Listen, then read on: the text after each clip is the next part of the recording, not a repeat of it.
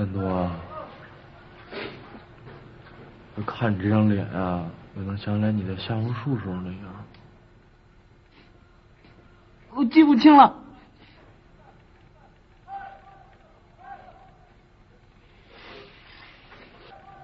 那天我跟你爹保证，我说要把你带成堂堂正正的兵，你记不清了？我喝高了，你记不清了？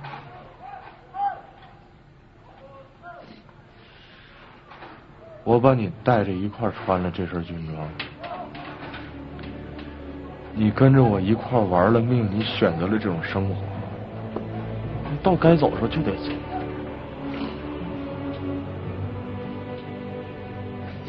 一个破包能拦住你班长？你忘了咱是步兵了？我爬都能爬回家。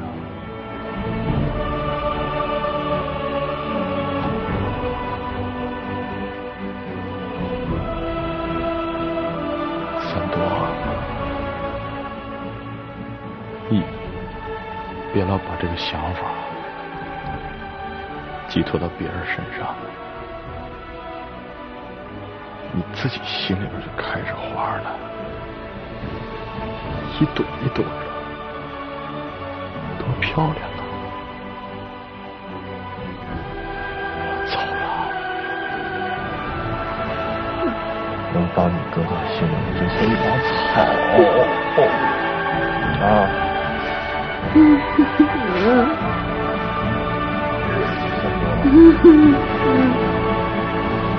你该长大了啊！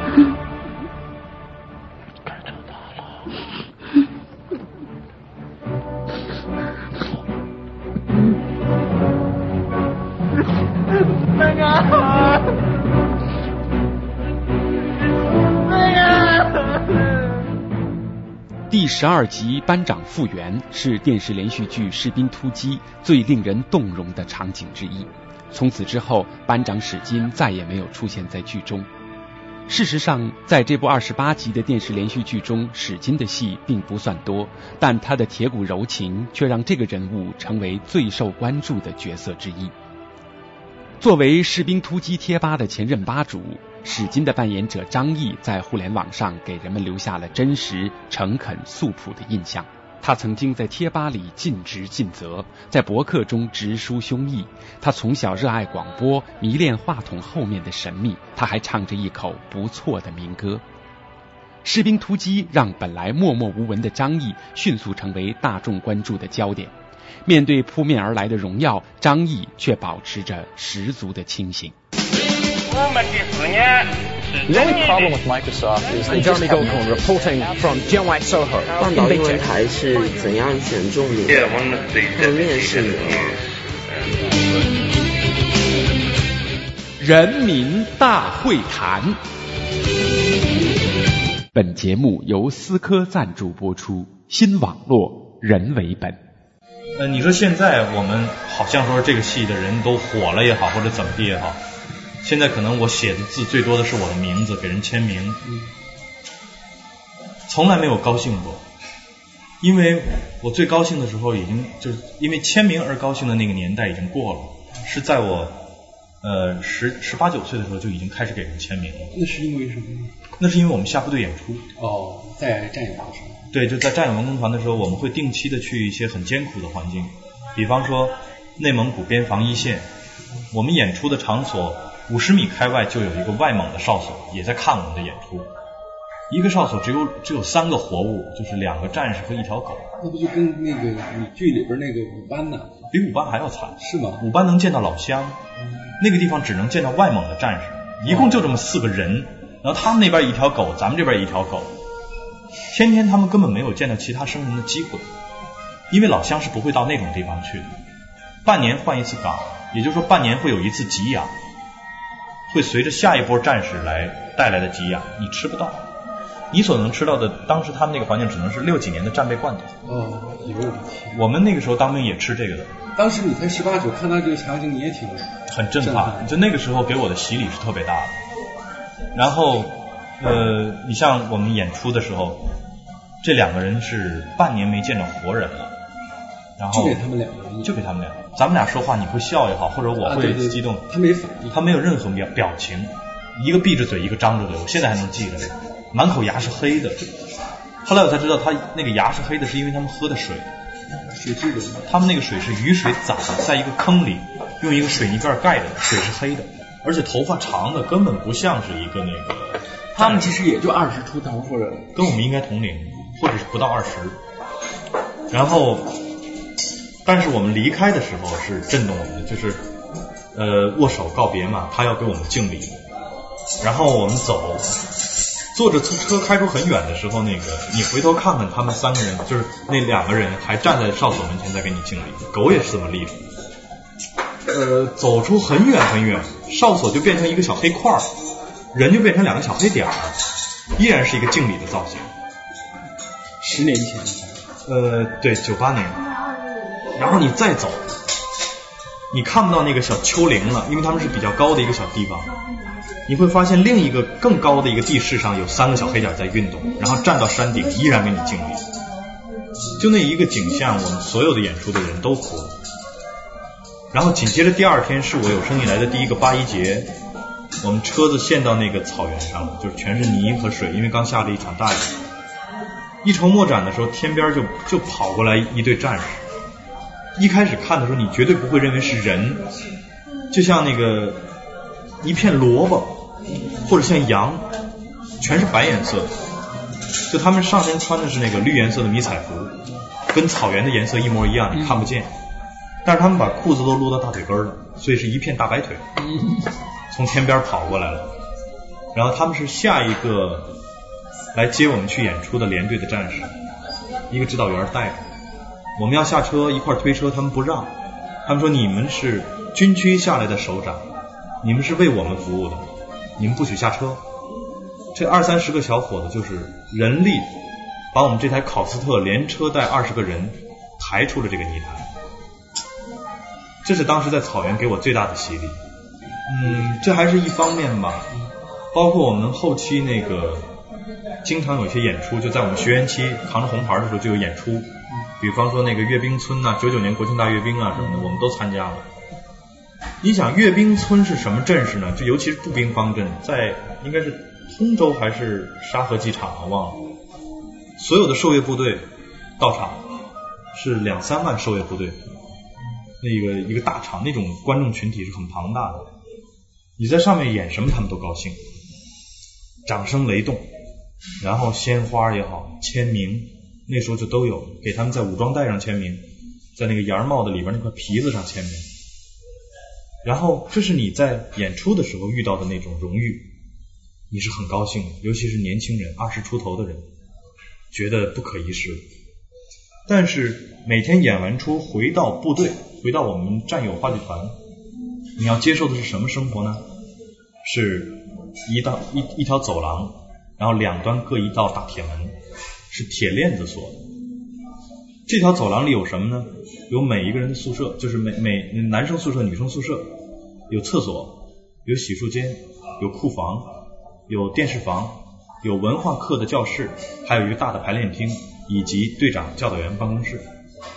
也就是说，白天你除了一天三餐和跑操之外，你绝对不可能迈出这两道大铁门。嗯，我整整过了这种四年的这种禁锢的生活，而且这种生活它不仅仅是体力上的折磨，就我说那种，对我说那种扭曲的那种，它我们有一段时间是那种很高压的一种政策，就是哪怕你一个风机扣没系，然后是全队开会，比如说我经常犯这种错误，我会站到前面，标准的军姿一站站一天，再加一个晚上，我所有的战友会在我的对面坐齐。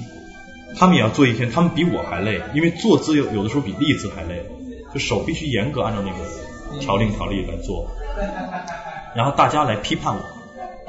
队长说你只是一方面，队长会要求你们每一个人来骂我，就是基本上快骂到你那个祖宗八辈儿那那种感觉啊。当然他不会那么骂，我知道我明白。呃，有的时候因为我有一段当过副班长，我在我们班是属于比最快的，所以我会做会议记录。会议记录会好一些，我不用，比如说，如果我犯错误，我不用会去那个站着，但是我要去弯着腰去做自己的记录。就是别人批评我的话题，我都要一个字不差的记下来。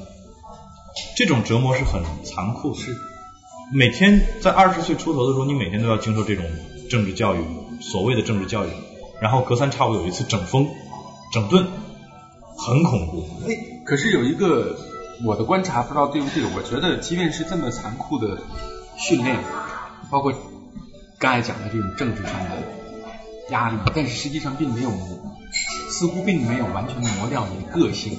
就是你在博客里面，在我看来，好像好像演员的身份再怎么着也得有一些隐藏怎么样的，但是你里边直接的批评北京，包括你对北京这座城市的真实感受，那为什么这些个性那么高压的东西没有泯灭掉？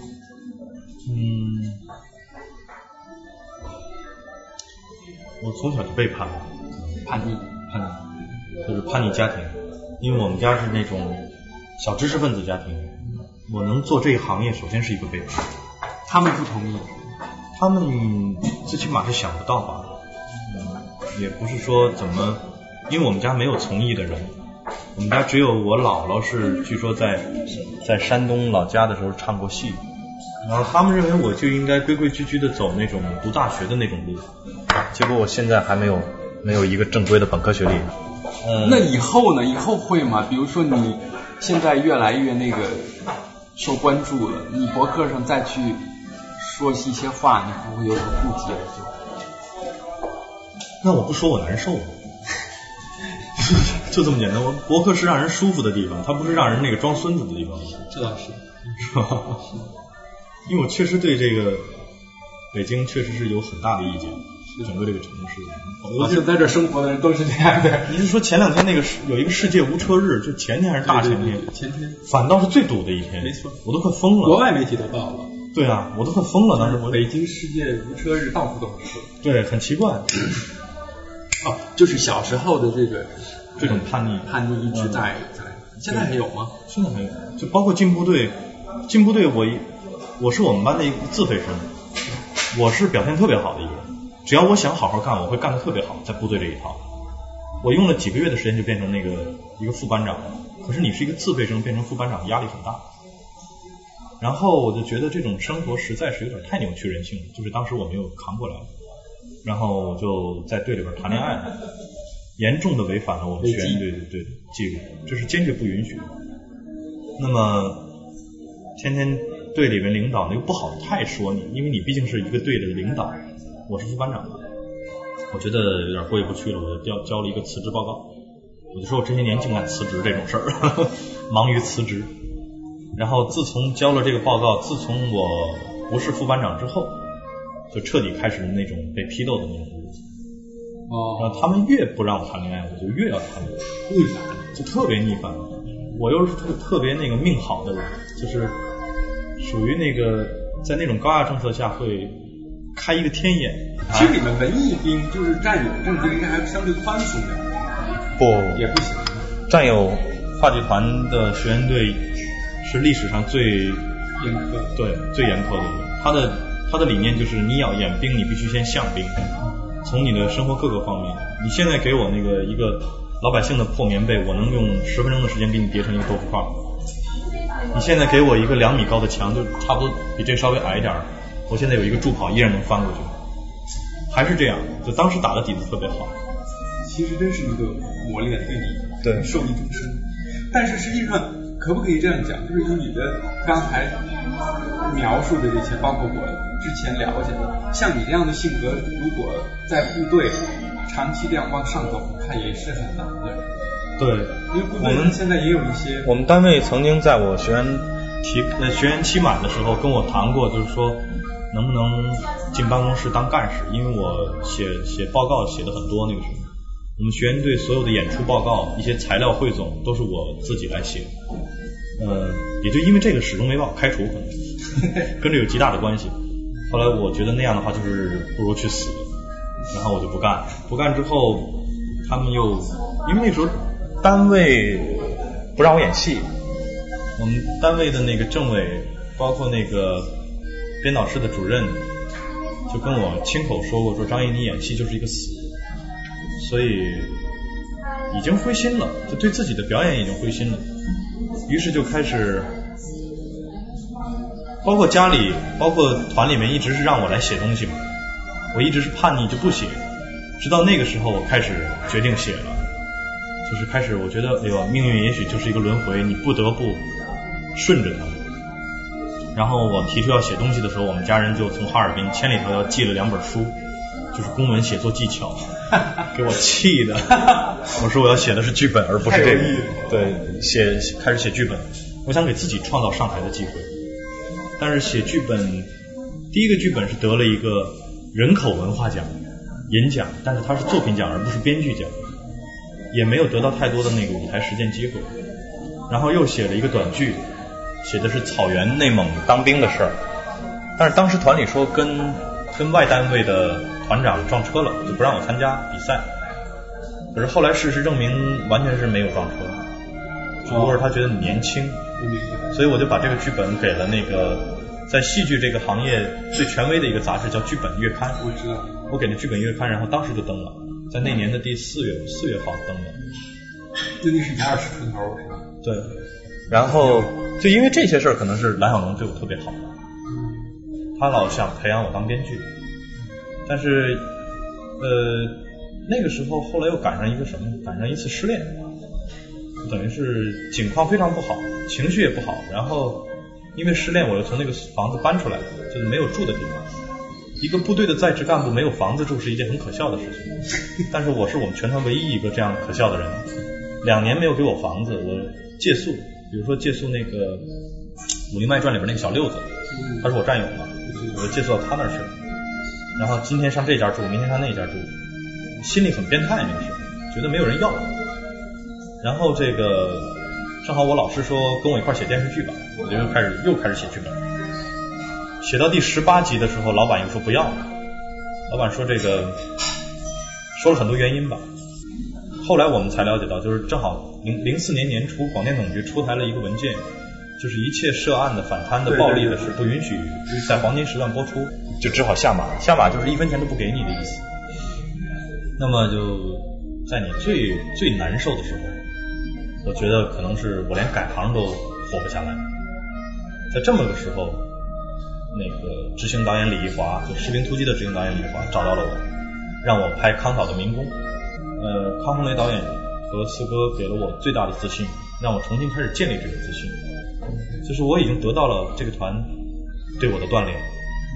比方说，我刚才说那种心理落差，就是白天演出风风光光的，然后晚上是那种生活，所以他会让我承受包括现在的这种所谓的那个有人关注你了之后的那种。对我已经拿这种东西，我觉得就是他永远有一种居安思危的东西。我会知道。比方说，我现在在电电视台做节目，如如何如何的受掌声啊，或者怎么样，我会想到哦，一会儿我晚上还是要回家的，我还是要那个因为那个没有饭吃而而去订餐，还是要吃盒饭，还是这样，永远想到的是后边的事情，而不是眼前。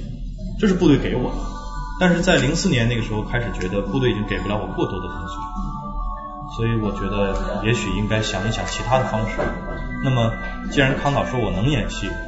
我是不是应该坚持我自己的学了五年的专业，往下继续走下去？村口的黑三儿把着我，淡水又中天寒，天上日就没那个熊窝，我有了个地儿靠岸。三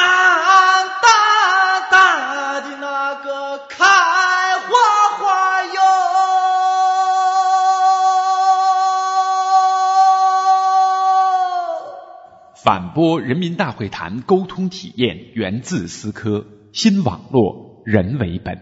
本节目由反播制作，triple w dot antiwave dot net。